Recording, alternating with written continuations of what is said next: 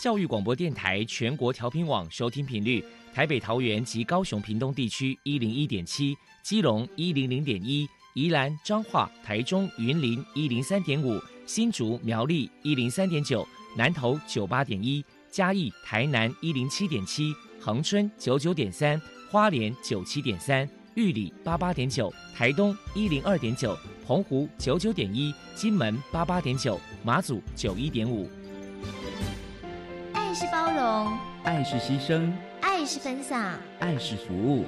因为爱，特殊教育充满了无限的可能。用爱关怀身心障碍同学的未来，用心倾听资赋优异子女的心声。欢迎老师、家长、同学们，大家一起加入特别的爱这个大家庭。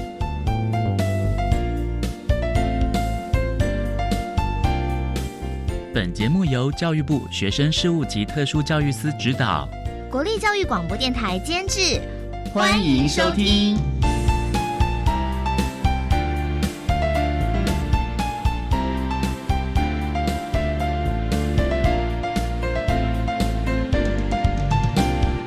因为爱，我们在空中相会，欢迎您再度收听特别的爱，我是小莹。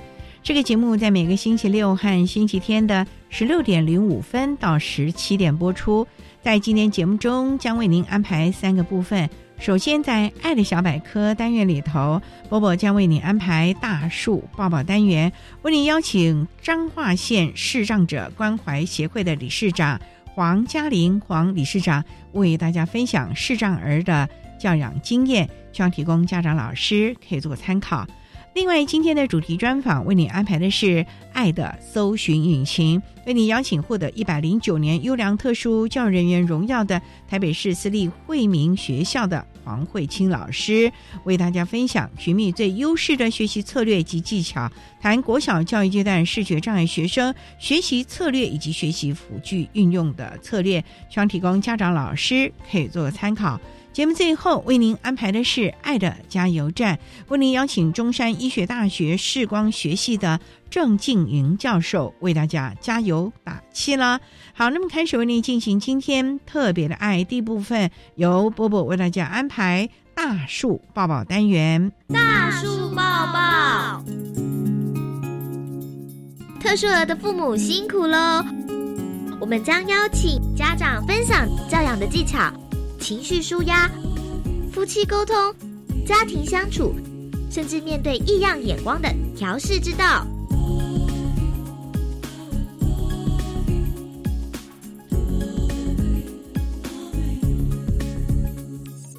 Hello，大家好，我是 Bobo，欢迎收听大树抱抱。今天我们特地请到了彰化县视障者关怀协会的理事长。黄嘉玲女士来到节目现场，跟大家分享视障儿的家长教养经验谈。黄女士的小孩哥哥排行老大，今年二十三岁左右。首先，我们先请您来谈一谈当初知道哥哥有这个视觉障碍，当时内心的辛酸跟难过，您是如何走出来的呢？刚开始遇到的时候，我都一直觉得怎么会那么倒霉，怎么会生到这种小孩子？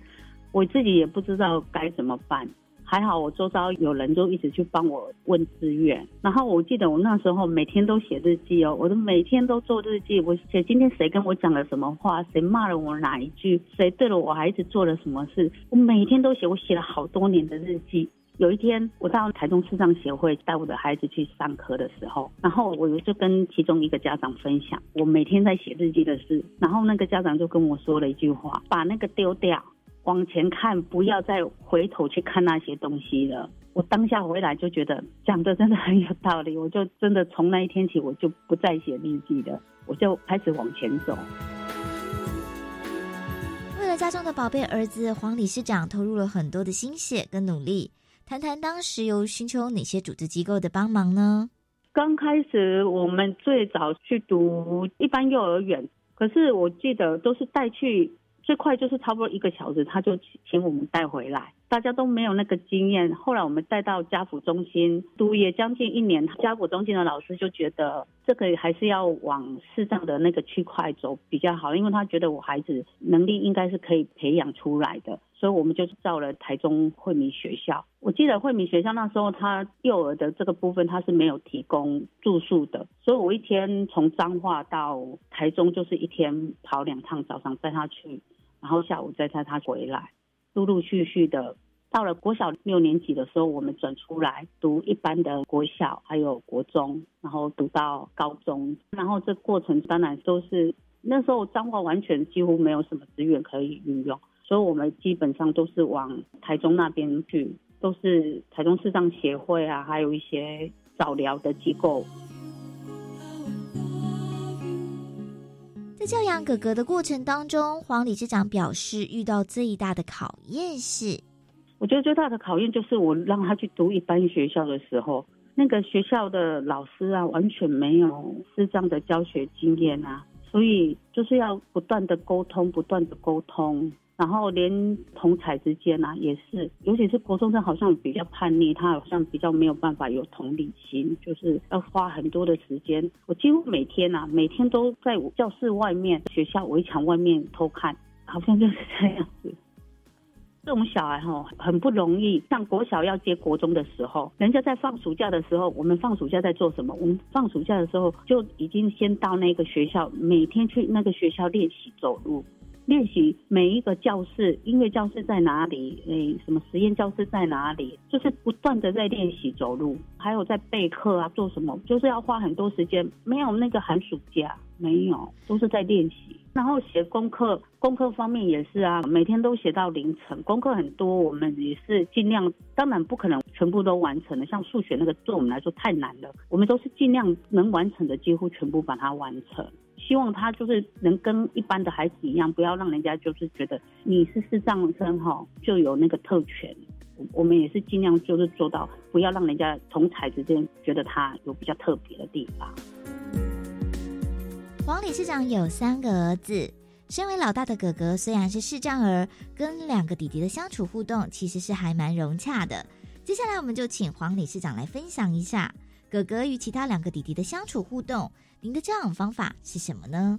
我从头到尾就是把我们哥哥当做一般的孩子在养，他是在我们家一样，因为我们家自己本身在做生意啊，他就是一样要跟另外两个兄弟一样，要分摊家里面的任何工作，包括清洁方面，他也要拖地啊，也要洗碗啊，洗厕所，他也是一样，跟大家都一样要分担。我觉得我们三个孩子其实他们感情都很好。像我们老二那时候还没有驾照的时候，常常带着哥哥骑着脚踏车，带着他，他们两个会去爬八卦山，然后一路上这样吃吃喝喝的买下来，然后两个人会骑到很远的地方去，就会一起去参加活动啊，一起去完成很多的事情。最近他们还三个人趁我跟我先生不在的时候，三个人开着车到嘉义去吃火鸡肉饭，为了一碗火鸡饭，三个人就去吃火鸡肉饭。我知道时候觉得也吓了一跳。我觉得是还好，就把他当做一般的孩子养就好了，什么都教他，什么都给他，不要有局限。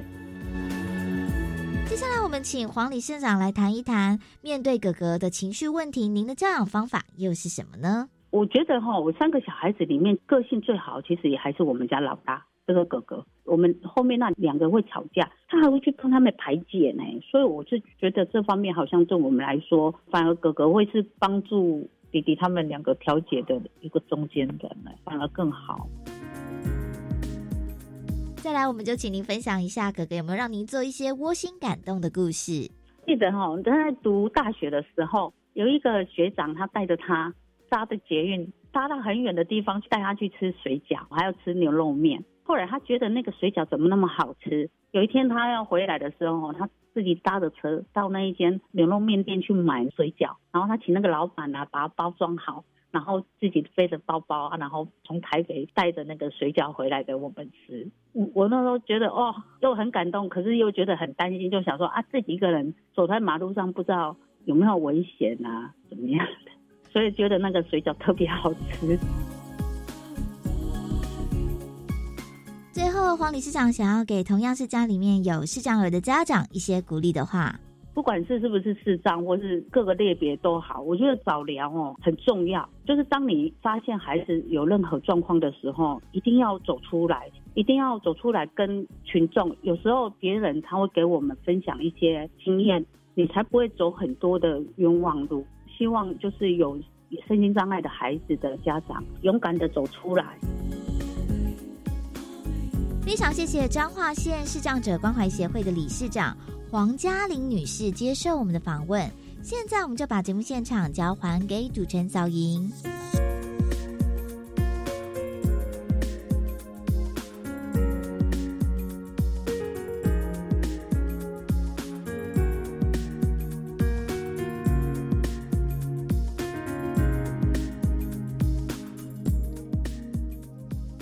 谢谢彰化县视障者关怀协会的黄嘉玲理事长以及波波为大家介绍了视障儿的家长教养经验，希望提供家长老师可以做参考。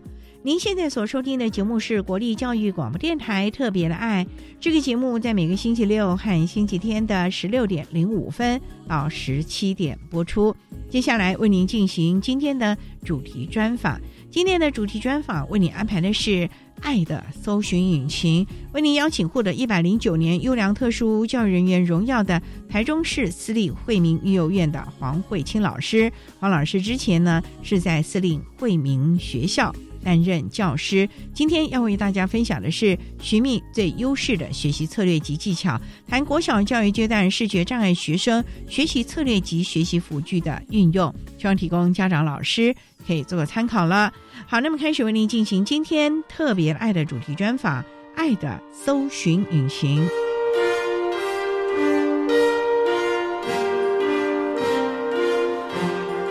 爱的搜寻引擎。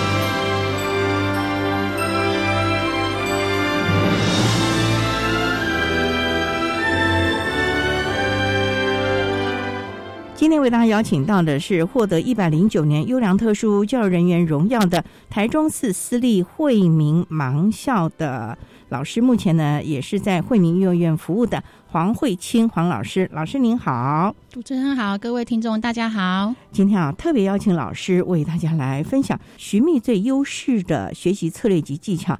谈国小教育阶段视觉障碍学生学习策略以及学习辅具运用的策略。首先呢，想请教黄老师，我们刚才介绍是台中市私立惠民盲校，这是一个私人创办的特殊教育学校吗？是的，它成立多久了？它是在民国四十五年左右，是以育幼院的方式成立。那如果是针对盲校的部分，大概快五十年的历史。老师，这个盲校就主要招收我们视能障碍的学生对对对，主要是以视障为主的服务对象。学制是从国小，目前是从学龄前到国中，到国中啊。那下个学期还会招收高中的第一届。想请教老师啊，惠民盲校。什么样的资格可以进来呢？就是我是视障的，拿到鉴定证书吗？是的，基本上是一定要有视障鉴定的资料。我们也会考量弱势的家庭为优先哈，因为惠民盲校成立的宗旨就是服务视障的弱势家庭。其实我们的渊源很特殊啦，一开始成立的时候是校长去带学生来的，带学生来。对，因为以前的风气，这种特殊孩子是比较没有办法被接纳的，被关在家里。五六十年前的年代，所以那时候其实。找不到学生，因为都被关起来，都觉得见不得人。是校长一个一个挨家挨户的找出来。对对，哇，你们校长太伟大了吧？他是啊，他是创校的校长陈淑静陈女士，也是我们的荣誉董事陈董事长。他是修特殊教育的吗？他就是从神来的感动啦。他是台北人，可是从小有一个志愿，看了有一位是开育幼院的一个见证，所以他也发想，他想要来开一个育幼院来照顾盲童。因缘机会之下，有德国盲人福利会，然后有一位美国人的遗嘱信托一笔钱，要来照顾盲孤儿，所以我们一开始是以育幼院的方式来成立，由高刚林牧师那一边找到陈淑静女士，所以开始的办盲童教育。那目前从幼儿一直到国中部，那幼儿、国小、国中，那学生应该不少了吧？因为现在少子化，所以目前大概五十二左右。那老师都是有特教背景的喽？对，几乎都有。像我本身在职进修在特教这一块。那老师现在怎么会又到育幼院去服务了呢？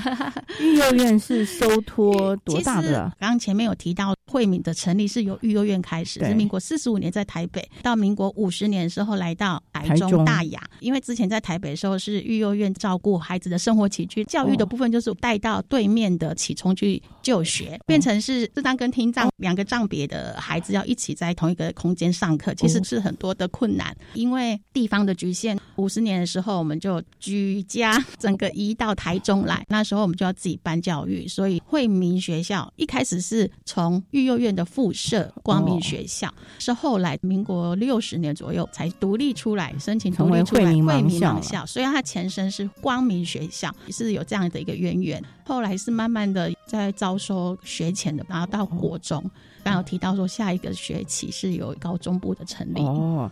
所以慢慢的延伸上去了。我们稍待呢，再请获得一百零九年优良特殊教育人员荣耀的台中市私立惠民盲校的黄慧清老师，再为大家分享国小教育阶段视觉障碍学生学习的策略以及学习辅具运用的相关策略。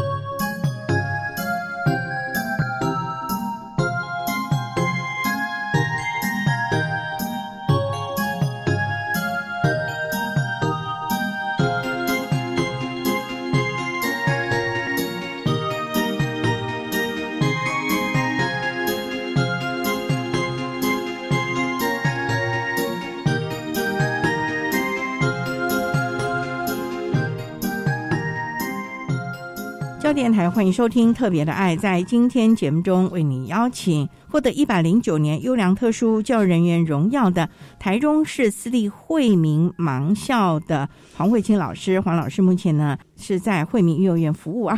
老师今天要为大家来分享的是寻觅最优势的学习策略及技巧，谈国小教育阶段视觉障碍学生学习策略及学习辅具应用的策略。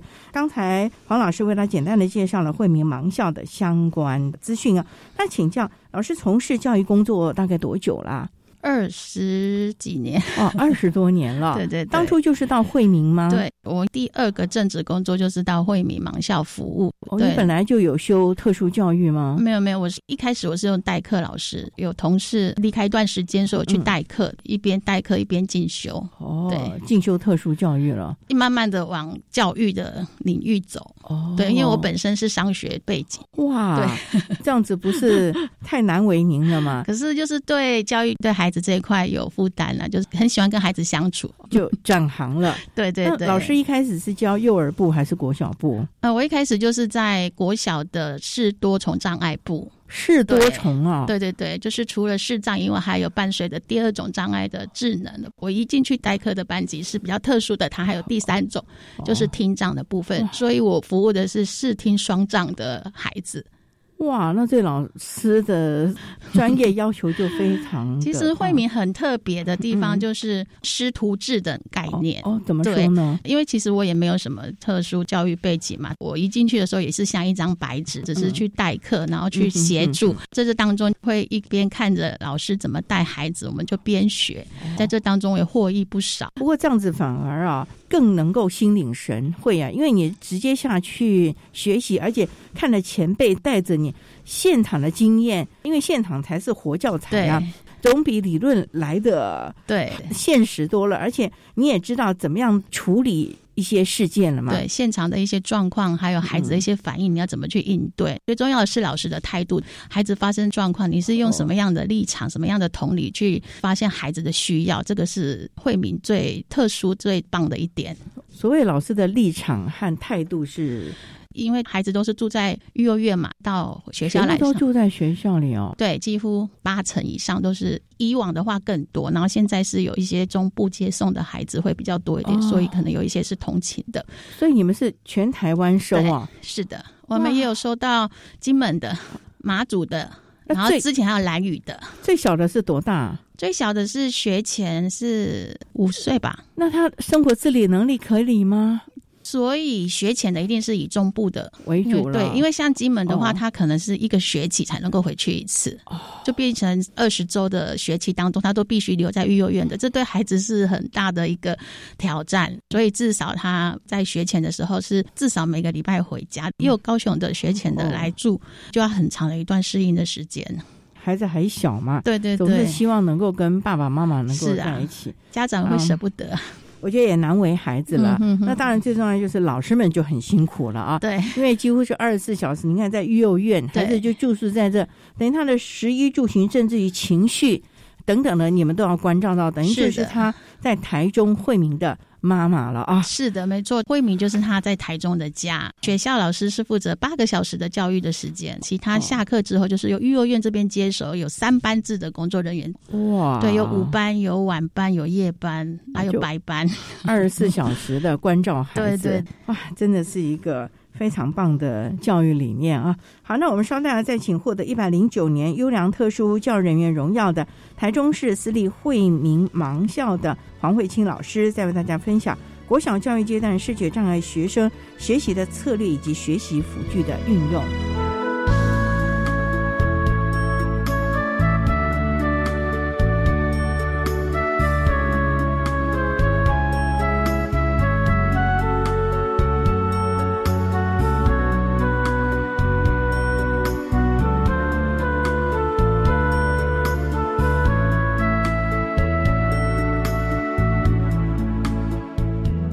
各位听众，大家好，我是国立东华大学特殊教育学系廖永坤老师。今天我想跟视障的家长呢，针对视障孩子的教育，我有几点建议啊。在台湾地区呢，视觉障碍教育的发展其实是非常非常的完整。我们的孩子从学前、国小、国中、高中一直到大学，都有很好的升学跟学习的管道。政府呢，在这个部分呢，提供非常多的协助，从学前到国中，一直到高中，都有各县市的视障巡回老师可以提供必要的协助。现在呢，很多的大学也开放让视障孩子可以进入大学就读，所以整个体系是非常完整的。家长在这个部分可以。放心啊，不要过度的去担心孩子的问题。对于孩子的视觉障碍的部分，如果跟眼睛疾病有关系的，就是做好医疗上的检查以及必要的治疗，不需要过度的去忧心孩子学习。那千万不可以过度的保护。在教育心理学上面提到比马龙效应，也就是说，我们怎么样去看孩子，孩子以后呢，他就会表现出来怎么样的成就。我们对孩子有适当的期待，他可以表现很好的一个发展。在这个部分呢，请家长放心，在我们整个特殊教育的发展，确实提供很多的协助。碰到一些困难，我们也有相关的一个咨询单位。很多大学的特殊教育中心都可以提供这方面的协助，那教育部也有很多的辅导的一些措施，告诉我们的家长们要有信心。谢谢。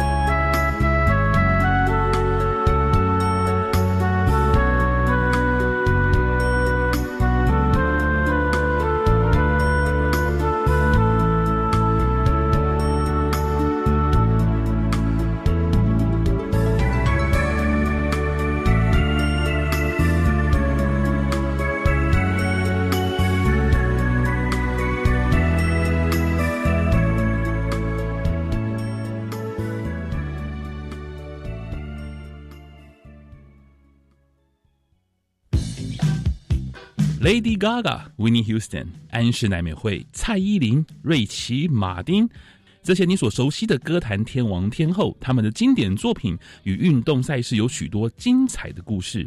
乐坛和体坛息息相关，相辅相成。现在就到教育电台官网 Channel Plus 点选主题频道，搜寻体育风音乐，为您送上最精彩的运动主题歌曲。委托国立台南大学办理全国大专校院学生本国语文竞赛，有国闽客家和原住民语的演说和作文，作文还分书写跟电脑打字组哦。报名时间至七月三十一日止，详情请至脸书搜寻“一一零年全国大专校院学生本国语文竞赛”，欢迎大家来挑战。以上广告由教育部提供。长博报告，房东请注意，现在当公益出租人享有三大节税优惠哦。第一，每屋每月最高一万元的免税额度；第二，房屋税税率降为百分之一点二；第三，地价税税率只要千分之二。赶快加入公益出租人，一起用好房做好事。请上网搜寻公益出租人专区。以上广告由内政部及内政部营建署提供。管那么的水，罗嘎西木啊！大家好，我们是欧开合唱团。您现在收听的是教育电台。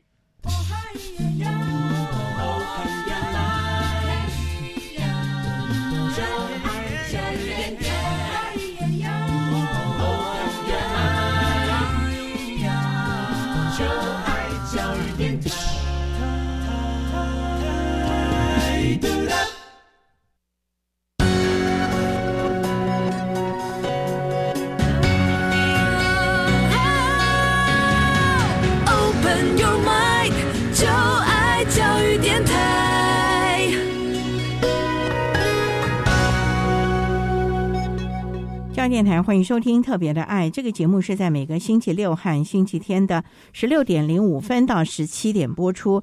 在今天节目中，为你邀请获得一百零九年优良特殊教育人员荣耀的台中市私立惠民盲校的黄慧清老师。黄老师目前呢，也在。惠民的育幼院服务啊，老师今天要为大家分享的是寻觅最优势的学习策略及技巧，谈国小教育阶段视觉障碍学生学习的策略以及学习辅具的运用。那刚才在节目的第一部分，黄老师为他简单的介绍了私立惠民盲校的相关资讯，以及老师个人从事特殊教育的机缘呢。不过想请教了，老师刚才提到了私立惠民盲校的老师们。对于孩子的心情还有态度，其实是非常重视的。这个部分，老师能不能分享一下？为什么要特别的注意这个部分呢？因为在教育的阶段，可能就是尽快的给他一些知识上啊、认知上的学习啊。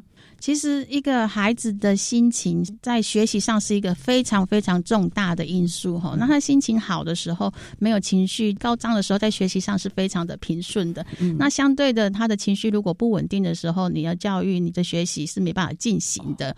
所以，首要的条件就是孩子的情绪部分一定要让他是稳定的。那在这当中，影响情绪的因素有很多，可能是他的生理，可能是他的心理，或者是他可能外在因素的一些影响。所以老师就要很 很敏锐了，对，非常敏锐的去发掘，然后也要跟孩子主要照顾者，还有同才啊，或是师长，都要做很密切的沟通及联系，才能够确实的掌握孩子的情绪。你说生理大概就是肚子疼啊，对，吃不下啊，是的，等等的这些没有被满足的时候，因为我们的孩子，我刚好提到，我的孩子是视听双障的孩子。没有办法像没有办法像一般人看得到，对，看不到、听不到，又不会讲的时候，他要怎么来做表达？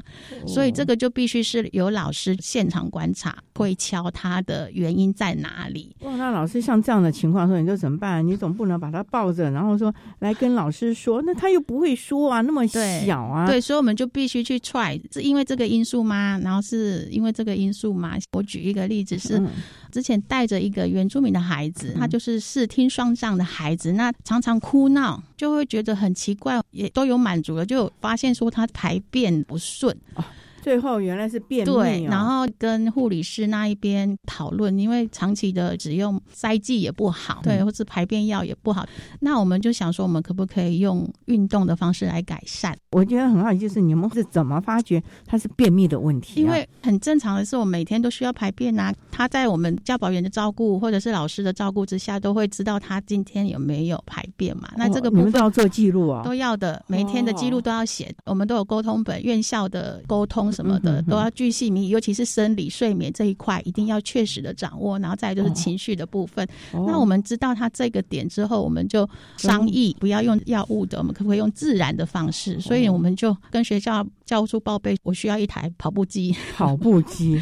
就是哦让孩子能够走，增加他的会给啊，跑步机也不少钱呢。只要就是孩子需要对我们就会校，放光玩木，愿意的，然后善心人士他就会捐助给我们。这哦当中我们也有基本的设备，一开始是先去我们的体能室去那边先做，后来我们就申请一台放在教室。这个孩子很特别，他一开始是非常抗拒。跑步机的，其实我们说跑步机只是让他能够走路，走个十分钟、二十分钟，慢慢拉长他。大概不熟悉吧？他也不喜欢。哦可是相对的哦，很特别的是，我们持续下来，呃，持续推行了一阵子，他的排便顺了，他也爱上运动了。一开始是很抗拒不想下来，然后我们就在后面霸着他，让他哦能多走一会儿就多走一会儿，慢慢的把时间拉长。拉长之后，他真的喜欢上了，他自己固定时间就会去摸。大概要多久的时间？哦，我记得，每天早上我大概陪了他二到三十分钟，陪着他走。后来他喜欢上，就会自己摸过去，大概一个学期的时间。一个学期他才愿意自己上去啊。呃，我我有持续了一个学期的时间，可是当中因为时间太久了，他是到什么时候慢慢喜欢上我，我有点不太确定。可是我是持续了一个学期的时间，他是真的完全喜欢，排便也就顺也畅了，就顺了，就很开心。也就不会有情绪的问 题。就是至少不会因为排便情绪不好，可能还有其他的因素啊，那嗯就要再看之后的状况去推敲。我们知道哈，通常视障孩子啊，我们会教他点字啊，点字。你们那个时候会不会就要开始教他，起码表达一下自己的情绪了吧？是可以的，像刚刚我说的那一位，他就是在智能的部分，他真的是没有办法学点字哦，认知上也有一点困难对，对，就认知上没有哦办法去学的。这个我们就会教简单的手语，像我要吃东西，我要喝水，哦很简单的手语可以表达他的生理需求。他基本上只要会讲这一些，让他的生理需求被满足，就解决了八成以上的问题了。可是他不是也看不见嘛，也对听不到，你怎么教他手语、啊？带着他的手做啊，我们就哦牵着他的手比喝喝喝喝水喝水，然后就会拿一杯水给他喝，让他知道说这就是喝水。每天要带他去上厕所的时候，就要跟他比一个尿尿的手势，这就是我要上厕所的手势，就是这样子带。所以我说师徒制是很重要的。那你要如何的去贯彻，怎么样去教导这个孩子去表达，这个是最重要的。那您刚刚有提到点字的部分，嗯这一样的在教起点字的部分，你至少要能够沟通。像我们的小小嗯孩在学的时候是牙牙学语嘛，吱吱吱吱吱，然后慢慢拓展语汇，然后才去学注音，才去学国字，是一样的道理。那我们就是学习手语最简单的手语，他知道这个手语怎么用之后，我们才会慢慢去带到手指语。手指语，对，手指语就是你可以表达整句的，像教育电台，这是用注音去拼读出来的。我在他的手上比划，然后他要跟我说话的时候，也是在我的手上比划。那这个起来的时候就可以转到点字，因为这个是跟着点字规则做的。我觉得里面的学问好大，也真是难为老师。我觉得老师你们都好有耐心哦，带着这个小小孩哦。所以呢，孩子有今天的这样的成就，老师真的是功不可没。最重要就是爱心和耐心了啊！是的，当然还有大家团队一起啊，还有专业了啊，师。徒制。好，我们稍待在你获得一百零九年优良特教人员荣耀的台中市私立惠民盲校的黄慧清老师，再为大家分享国小教育阶段视觉障碍学生学习的策略以及学习辅具的运用。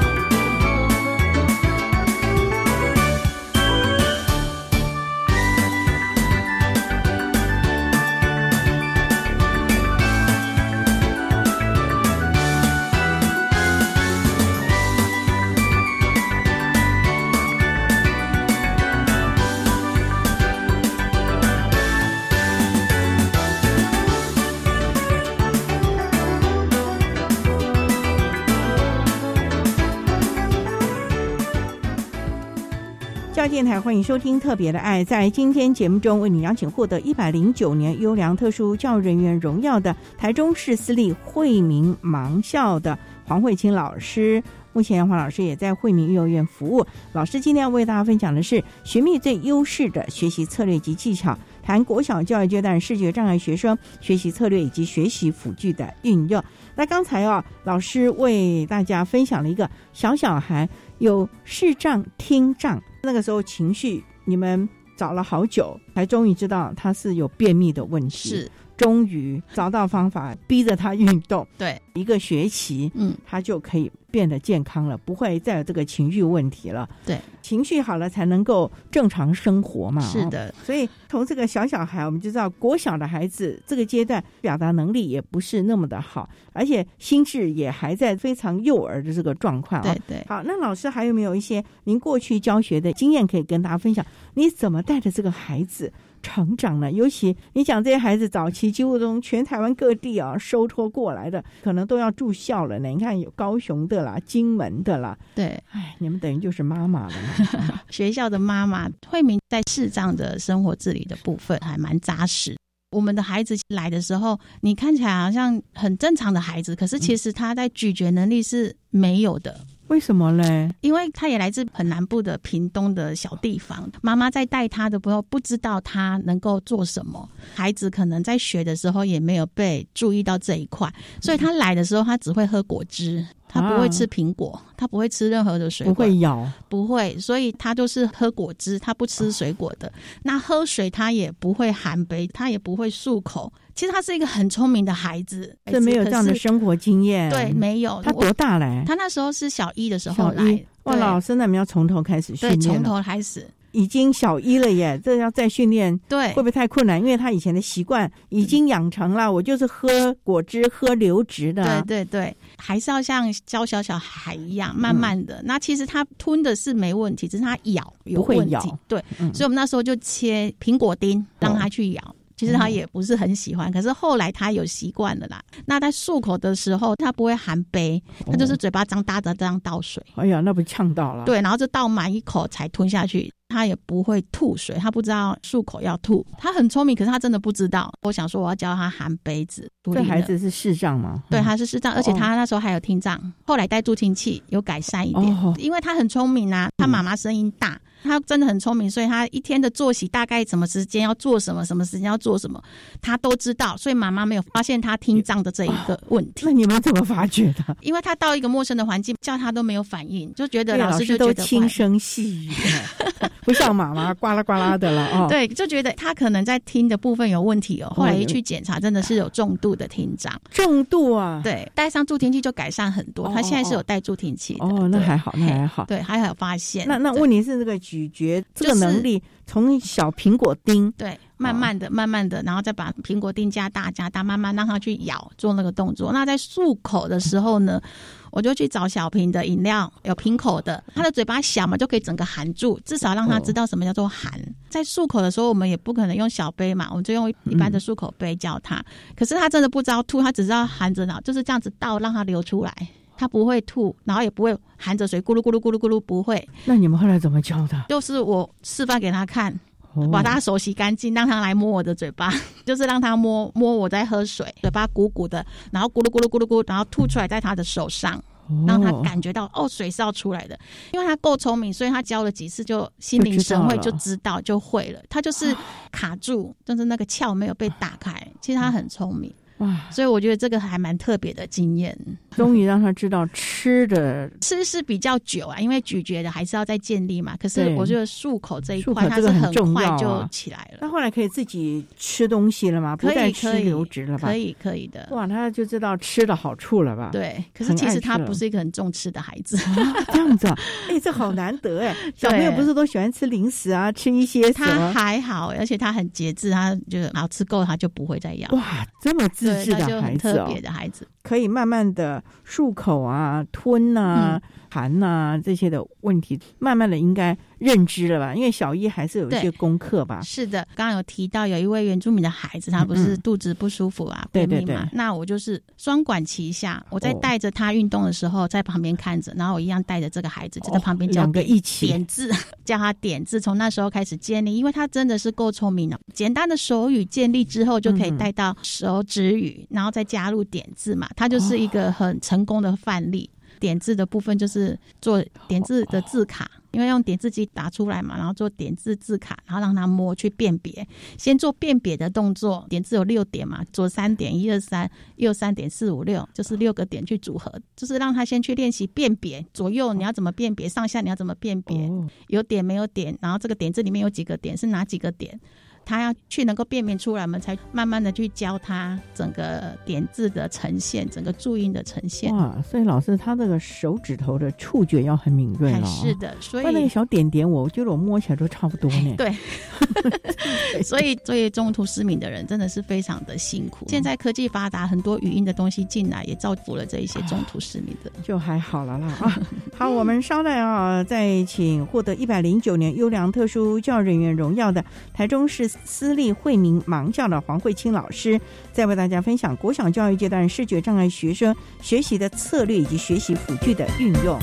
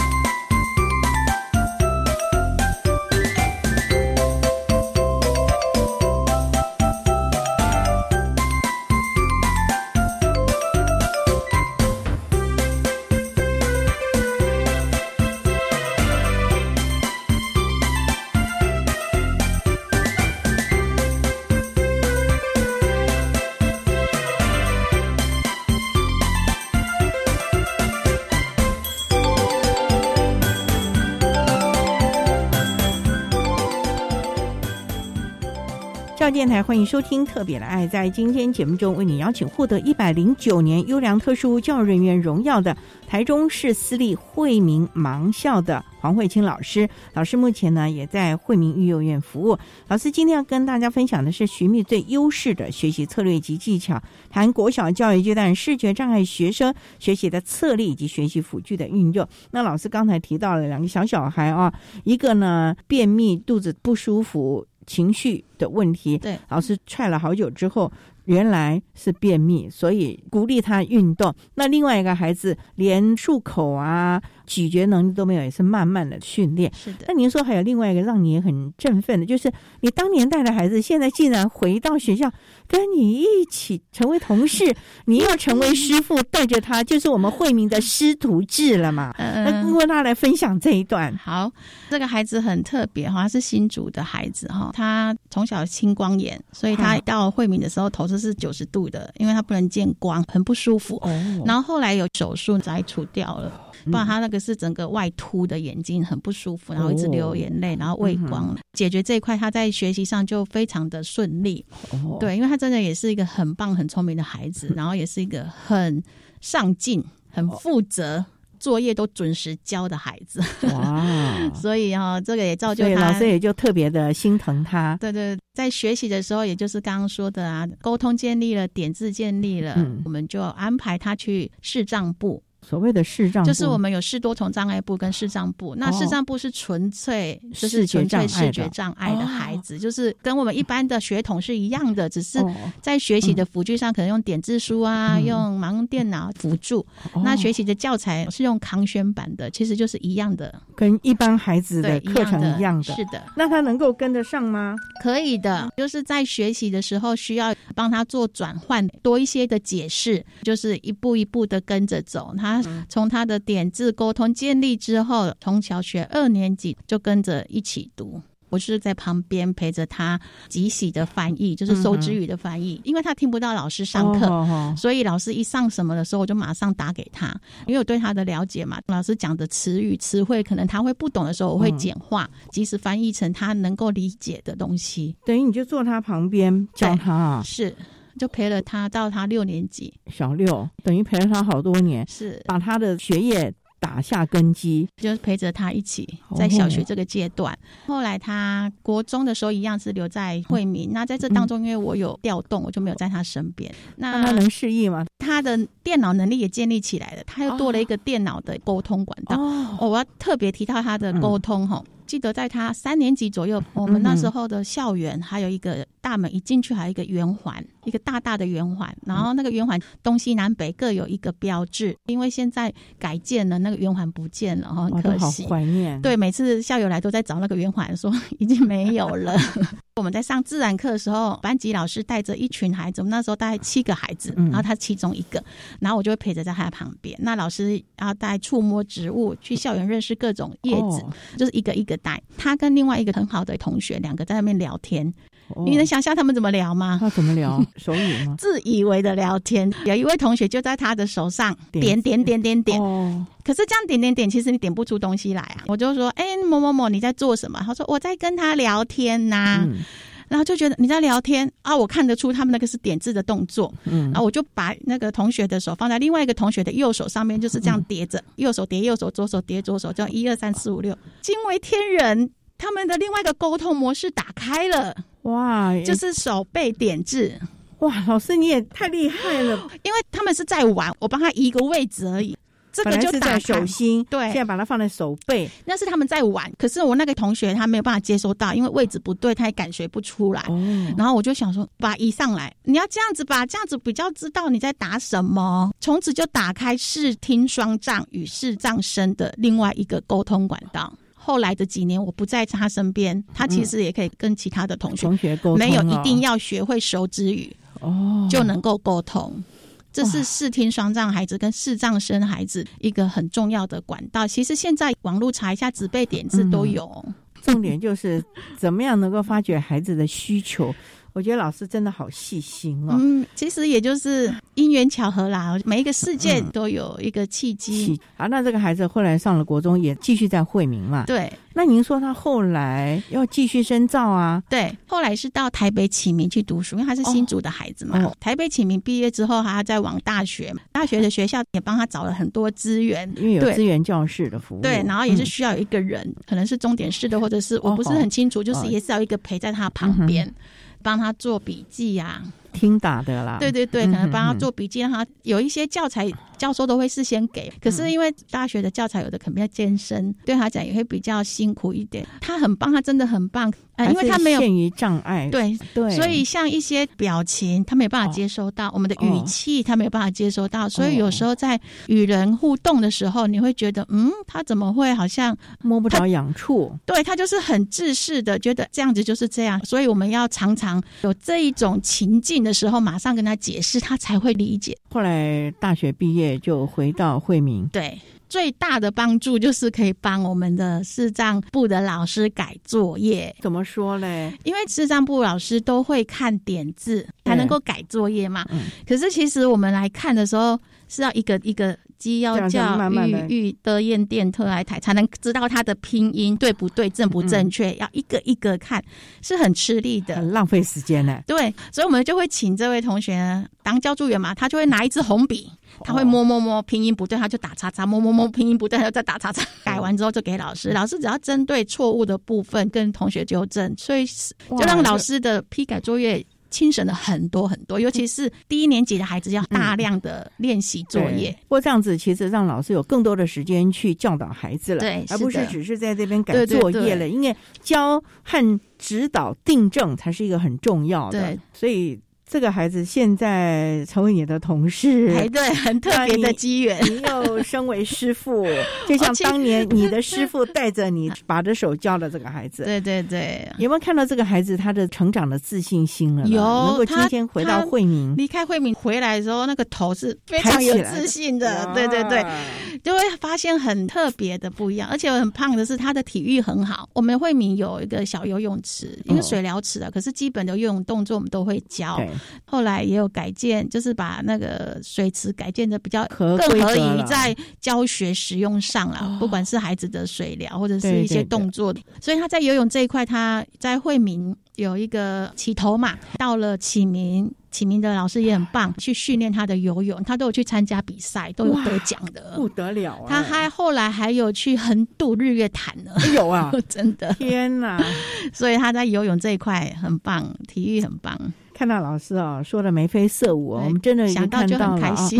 教导的这，我觉得这也是老师啊在教学的过程当中看到孩子有成就，而且因为你的协助，让他找到了自己发展的方向。我觉得这也是。做老师、当老师的一个最大的成就了。好，那我们今天啊也非常的谢谢获得一百零九年优良特殊教育人员荣耀的台中市私立惠民盲校的黄慧清老师，为大家分享了寻觅最优势的学习策略及技巧，谈国小教育阶段视觉障碍学生学习的策略以及学习辅具的运用。非常谢谢你，黄老师，谢谢，谢谢大家。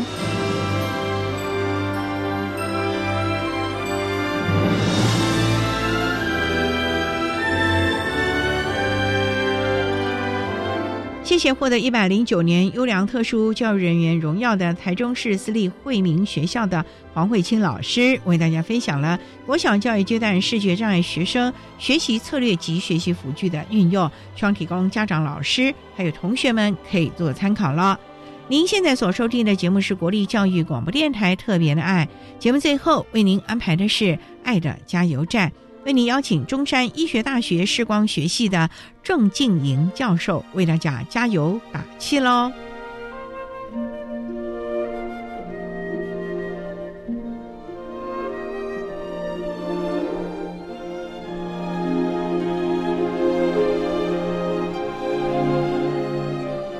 爱的加油站。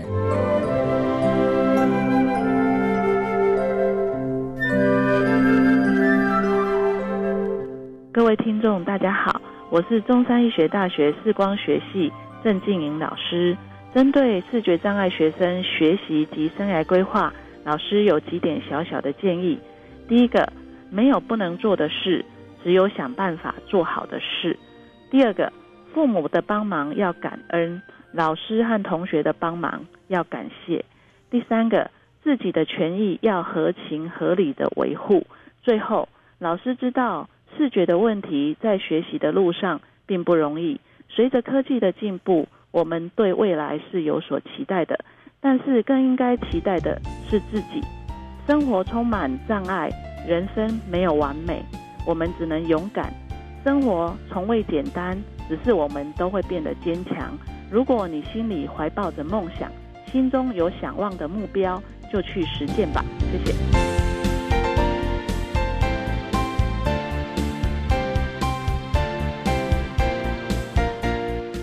今天节目就为您进行到这了，感谢你的收听。在下个星期节目中，为你邀请获得一百零九年优良特殊教育人员荣耀的国立园林高级家事商业职业学校特教班的陈美华老师，为大家分享最重要的能力，谈高中教育阶段智能障碍学生教学策略及职涯发展建构的重点，希望提供家长、老师可以做参考了。感谢你的收听，也欢迎您在下个星期六十六点零五分再度收听《特别的爱》，我们下周见了，拜拜。